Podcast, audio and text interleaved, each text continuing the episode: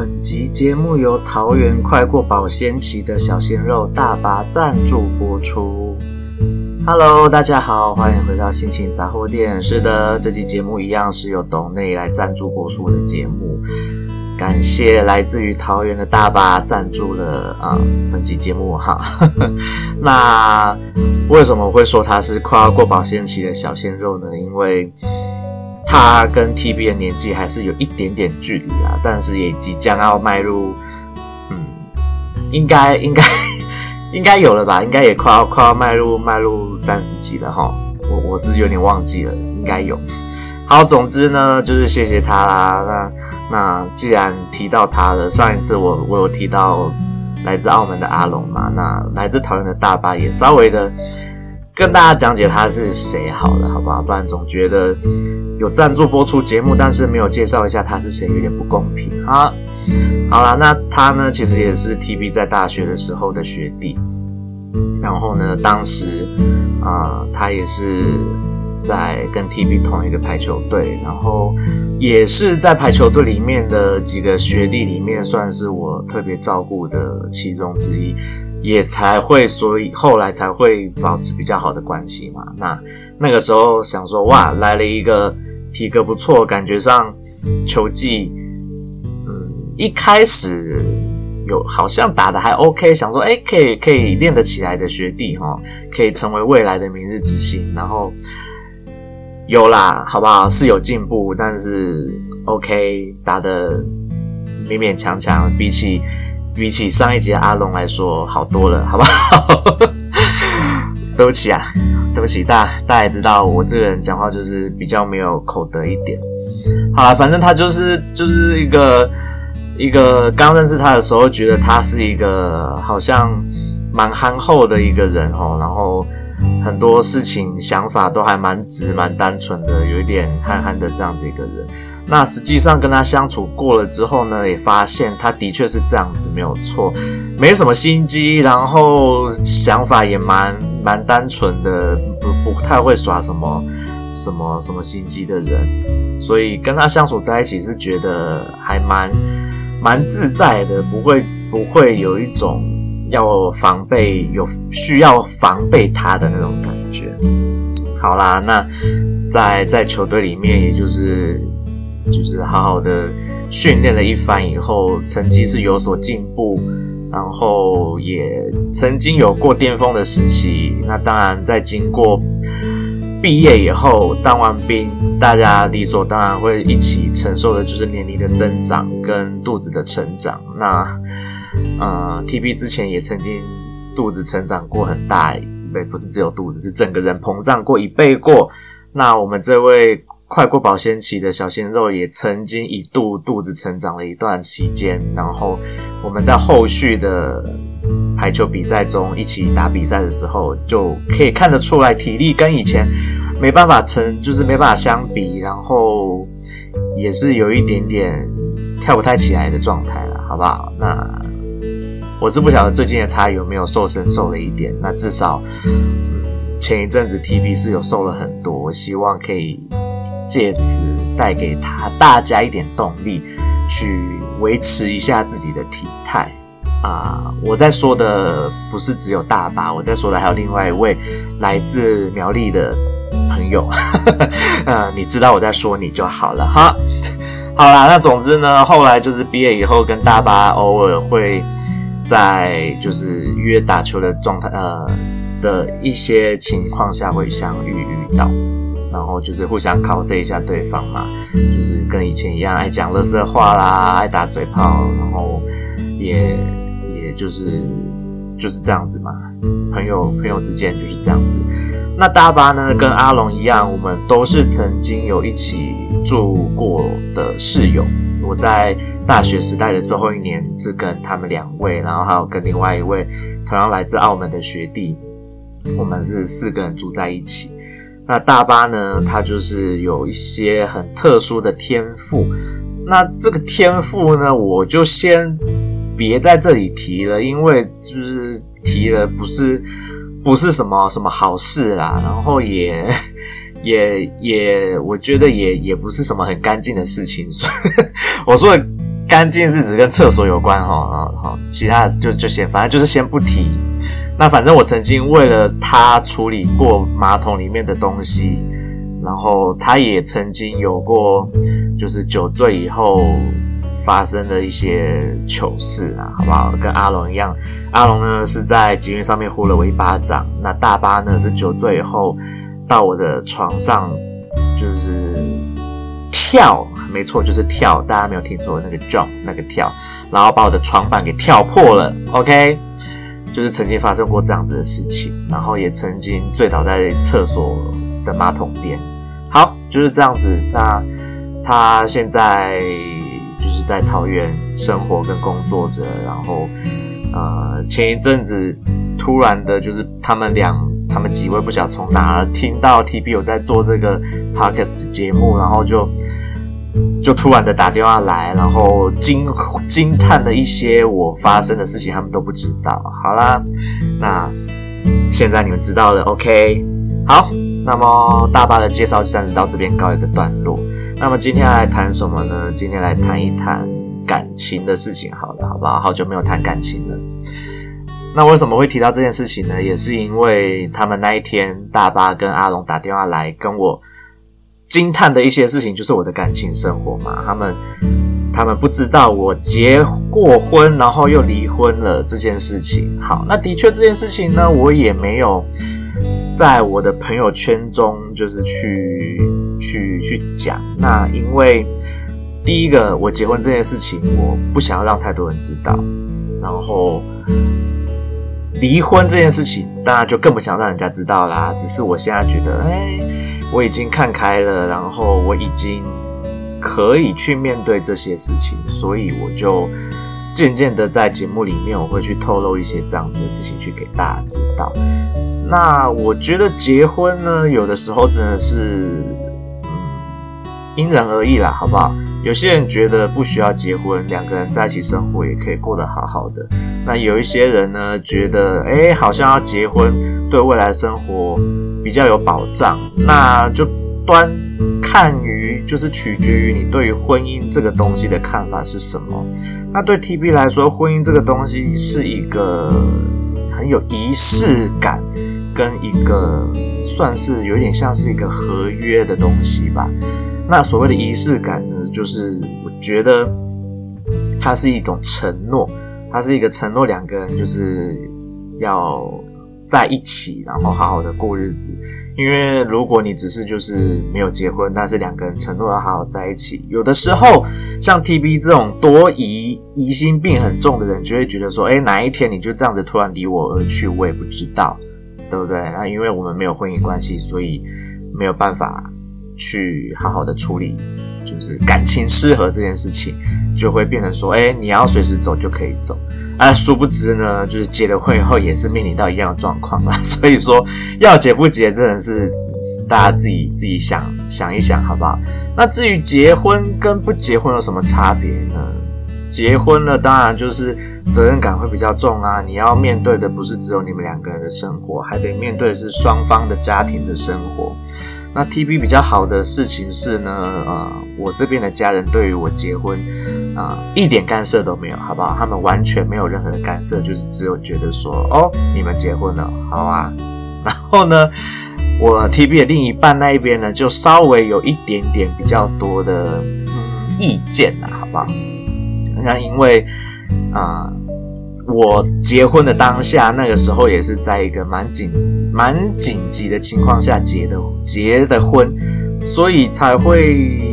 后续才会有很多的问题，那也是啊、不能说是我造成的，好不好？就是当下的情况，就是演变成那个样子，有一点点就是顺其自然的就这样子结了婚去登记了，那也是没办法的事。那至于后续为什么感情没办法维持呢？首先我觉得远距离是一个很大的原因啦，好不好？然后再第二个是，呃，两个人的个性性格。我觉得差的有一点点远，对于感情的看法。OK，那呃，对方是一个，嗯，怎么说呢？我觉得他他他可能很多事情都瞒着我不让我知道，然后所有事情呢又都由他来，大部分事情都由他来决定。然后 TB 本来是一个在结婚之前是一个超级有主见，然后谁的意见都不听，我的意见是最大的那种人。但是我在结婚后，我就成了一个 OK 妥协了很多事情，就是为了要好好的维持这段感情，我妥协了超多事情的这样子的人。所以当时呢。我结婚后，我改变了很多自己的个性跟生活习惯，在很多人的眼里来说，其实是非常不可思议的哦。那可是也有可能是在结婚之前，我不知道我是可以做到这些事情的人。那结婚后，我才知道哦，原来我可以做这样的事。好，那至于。就是结婚这件事情，那毕竟 TB 的婚姻时间也维持的没有很长，好不好？然后就远距离了之后，之后，然后就对方对方的一些心态上的没有办法接受，或者是一些啊、问题上面没有办法跟 TB 达成共识，那总之就是渐行渐远。然后呢，我就是在一个被单方面抛弃。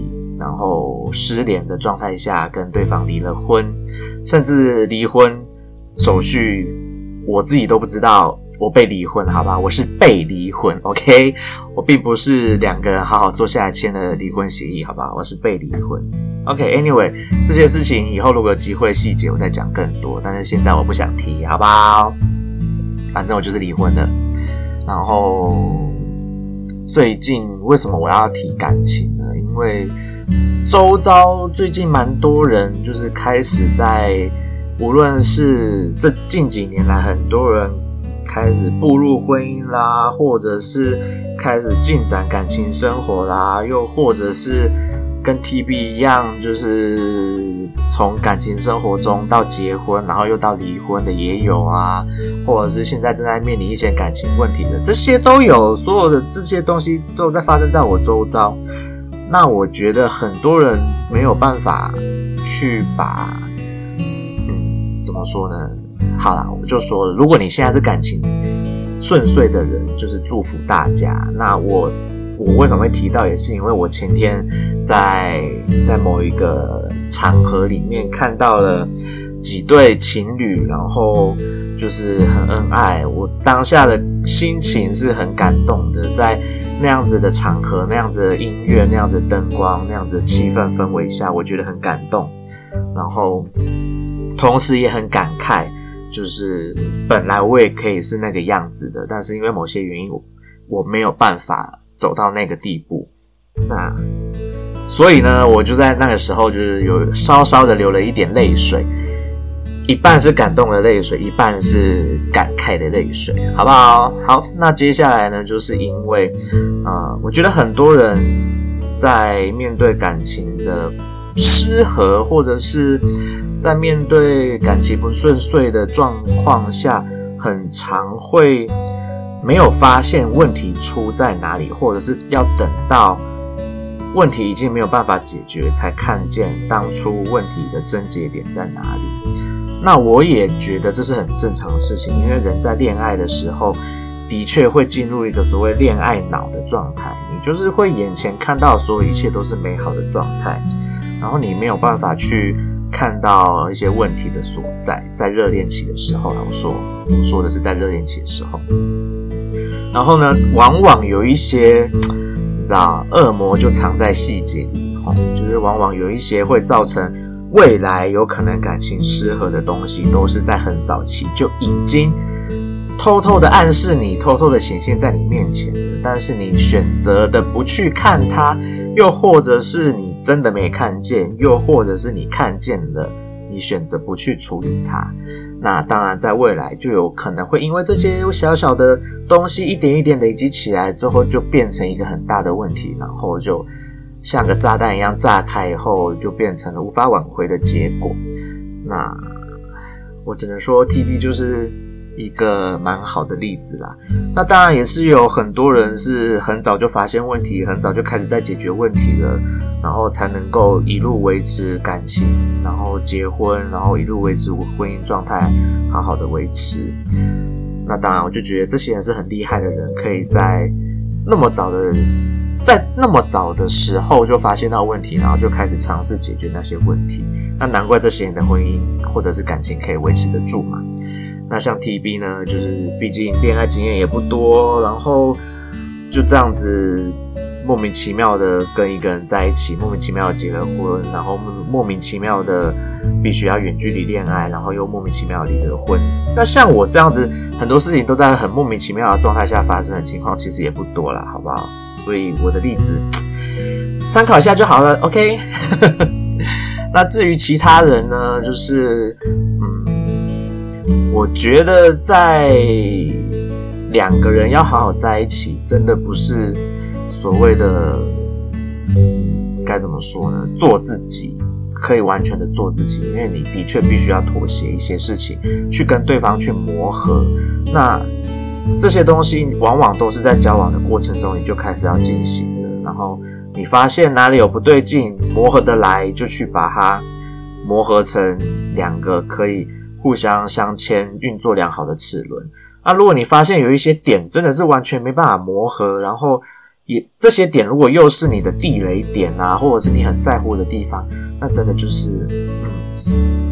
就别在一起了吧，就就别浪费时间了，好不好？那最近有听到的是，无论是啊、约会的对象是曾经离过婚，然后带着一个小孩的单亲啊，然后、呃、这个当事人本身是一个不太喜欢小孩子的人，但是对方又是一个。对于小孩子是他的生命中的第一顺位的人，那这样子的两个人，你说要在一起，是不是就必须要跨越很多的困难，必须要做很多的磨合，才有办法好好在一起呢？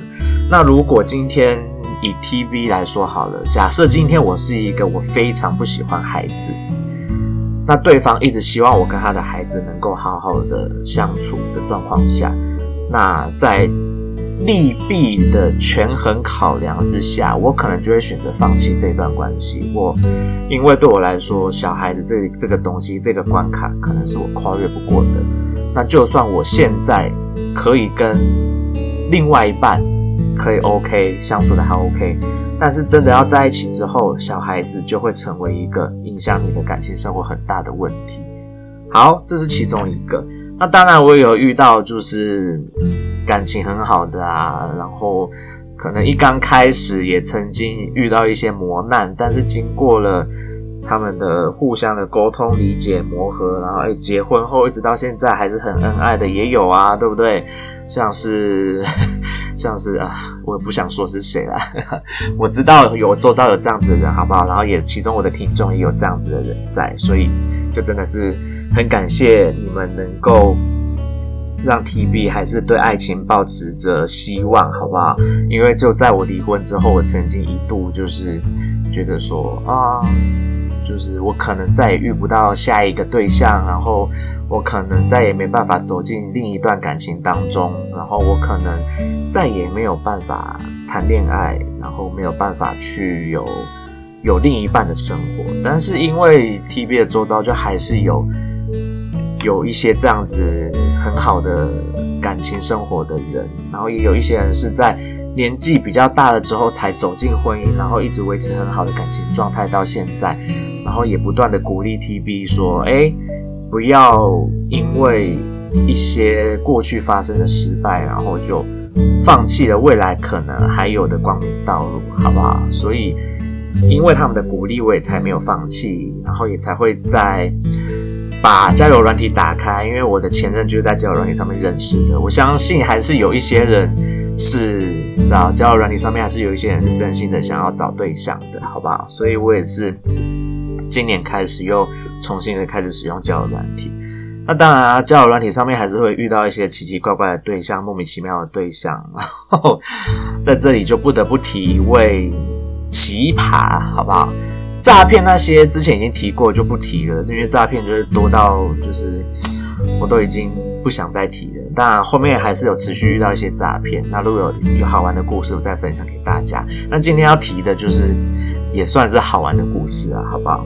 好啦，那就先说了。我跟这个人呢，呃，认识第一天的时候，就是聊得还蛮愉快的。诶，TB 就想说，诶聊得还蛮愉快的，感觉上好像个性还 O 还 OK，好像是有可能有一点点机会，但是毕竟才聊第一天而已，怎么会知道到底合不合适嘛？对不对？当然要再多聊了一段时间，然后也要实际出来碰面过后相处过后，才知道这个人到底合不合适。好，Anyway，第一天呢就是聊天，然后呢，对方呢就不断的一直在提说，他认为就是两个人如果要交往的话，在一开始就必须要开诚布公的、很坦诚的跟对方就是来做应对这样子。那我心里想的是，我跟你才认识第一天，然后我也还没有跟你要交往，我们还在。才在才认刚认识，你就要要我就是百分之百的掏心掏肺，那我就觉得这是不可能的事情。那我也说了，我说每个人本来在自己有可能的心仪对象的面前，就会想要表现最好的状态，去隐藏自己比较不好的那一面，这都是很正常的，这是人的本能，好不好？人本来就是会想要把最好的一面给自己心仪的另外一半看到。那至于交往过后，渐渐的显现出你的自己真实的那一面，那就是开始要磨合的时期嘛。那那个时候再来磨合，当然我觉得是很 OK 的。好，Anyway，那对方就觉得说，哦，他的心态就是他觉得一开始就必须要很坦诚，不可以有任何的隐瞒。那对我来说，就觉得，嗯，我并不这样子想。OK，好。那本来第一天聊得很愉快，然后直到他提了这件事情，我就开始有一点点不是很认同。好，那么第二天呢，就对方就又主动传了讯息来，然后就又跟 TB 聊聊聊，然后就聊，也是聊得还算愉快啦。那当然中间有一些他在讲有关于他的感情观的时候，我并没有那么的认同，但是我觉得。OK，反正我也还没有要跟对方交往，就反正能够知道对方越多的讯息，你越能够去判断你要不要跟这个人在一起。好啦，那么就聊聊聊到了说，OK，他就问问了 TB 说，哎，TB 的晚餐吃什么？好，我就说我吃了鹅肉。OK，我说我吃了鹅肉，我觉得这事情就没什么大不了的嘛。然后他就回了我说，哦，他不吃鹅肉。那我心里也想说，OK，不吃鹅肉也没什么关系。但是呢，呵呵，很不凑巧的是，他就是非常的诚实啦，哈，就跟 TB 讲说，他除了鹅肉不吃之外呢，他鹅肉、鸭肉、牛肉、羊肉都不吃。OK，那简单来说呢，他就是只吃可能鱼，呃，可能只吃猪肉，还有可能一些海鲜类的东西。好，那 TB 呢是一个不吃、不太吃海鲜。第一个是因为我会过敏，第二个是我本来大部分的海鲜我就不太吃的人。然后呢，海鲜以外的肉类我基本上我都吃，我不太挑。好，说到这里，我必须要先讲一个前提哈。TB 的前任呢，也是一个在食物上面有一些呃过敏，所以导致。很多的东西都不能吃，然后也是一个很多东西不愿意吃的人。好，所以我曾经经历过一段，就是在吃东西上面，我遭受到很多，就是生活习惯上面，因为吃东西的生活习惯不同，遭受到很多的感情上的一些困扰。好，这是一个前提。OK，再回到这个人，回到我在交友软件上面遇到这个人。好，他就说他不吃这些东西。那对我来说，我曾经经历过。因为饮食习惯的不同而导致的感情不顺，所以我就很老实的跟他说：“OK，我是一个很注重吃东西这件事情的 啊，相信认识 TB 的人都知道我是个吃货。然后呢，我就是一个非常注重吃东西的人，虽然不一定要都吃很高级的东西，就算是便宜的东西，我还是会很 enjoy，只是我很注重吃这件事。那今天你跟我说你大部分我吃的东西你都不吃的时候，我们俩要如何能够在一起呢？对不对？大家好好思考一下这个问题。今天你跟你的另一半在吃饭的时候，永远他都是要吃一些就是你不爱吃的东西，或者是你不能吃的东西，然后你都是在吃一些他不能吃的东西，跟他讨厌吃的东西。那请问，光是你们要约会选餐厅这件事情，就已经够你头大了，好不好？就算。好，两个人说好，OK，你可以点你的，我点我的。我跟你说，没有这种事情，绝对没有。两个人在一起，绝对没有说一起出去吃饭，就是你点你的，我吃我的，然后就是不会有这种事情，好不好？再一次强调，没有这种事情会发生，好不好？所以啦，我就很老实的跟那个人讲说，哦，那我觉得我们可能不太适合，因为。在饮食上面的饮食习惯实在是相差太多了。那如果是这样子的状态下，我觉得我没有办法，就是跟这样子的人交往。OK，那对方就来了一句，就是来了一句说：“你要为了就是我不吃鹅肉这件事情，然后就放弃跟我之间的机会吗？”我心我就说，我就心里想说，嗯，对啊，不然呢？因为不是只有鹅肉这件事情啊，而是很多的饮食方面，我们两个如果没有办法配合的话，那对我来说，这段感情就没办法好好的维持嘛。那而且再加上我也没有跟你说我要跟你交往啊，你在说什么呢？我们都还在才认识第二天，没看到本人，然后在聊天的状态下，你对我说这个话是什么意思？好，然后他就说。